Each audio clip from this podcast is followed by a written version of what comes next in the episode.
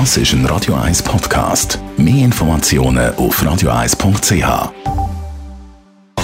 Gesundheit und Wissenschaft auf Radio 1. Unterstützt vom Kopfwehzentrum Irlande Zürich. www.kopfwww.ch Die stressigste Flughafen von Europa, eine Autovermietungsfirma, hat die Studie in Auftrag gegeben und man hat herausgefunden, dass Flugreisende eine überfüllte Abflughalle tolerieren, wenn dafür die Fahrt zum Flughafen kurz ist, es gute und günstige Parkplätze gibt am Flughafen und im Flughafen selber gute Restaurants gibt es, also genug Restaurants und wichtig auch gratis Internetempfang. In dieser Studie haben wir aber gesehen, dass es genau bei diesen Punkten hapert.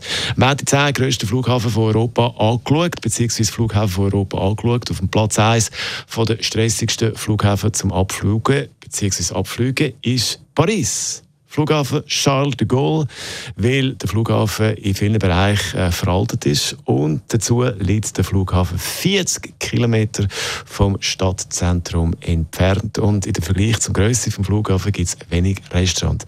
Platz 2 dann London Heathrow, das vor allem wegen der vielen Verspätungen. Am besten übrigens abgeschnitten von der Flughafen zu Europa hat Istanbul, der meist frequentierte Flughafen von Europa. Und wo ist dann eigentlich Zürich? Zürich ist bei dieser Rangliste nicht dabei, weil Zürich nicht zu den zehn grössten Flughäfen von Europa gehört.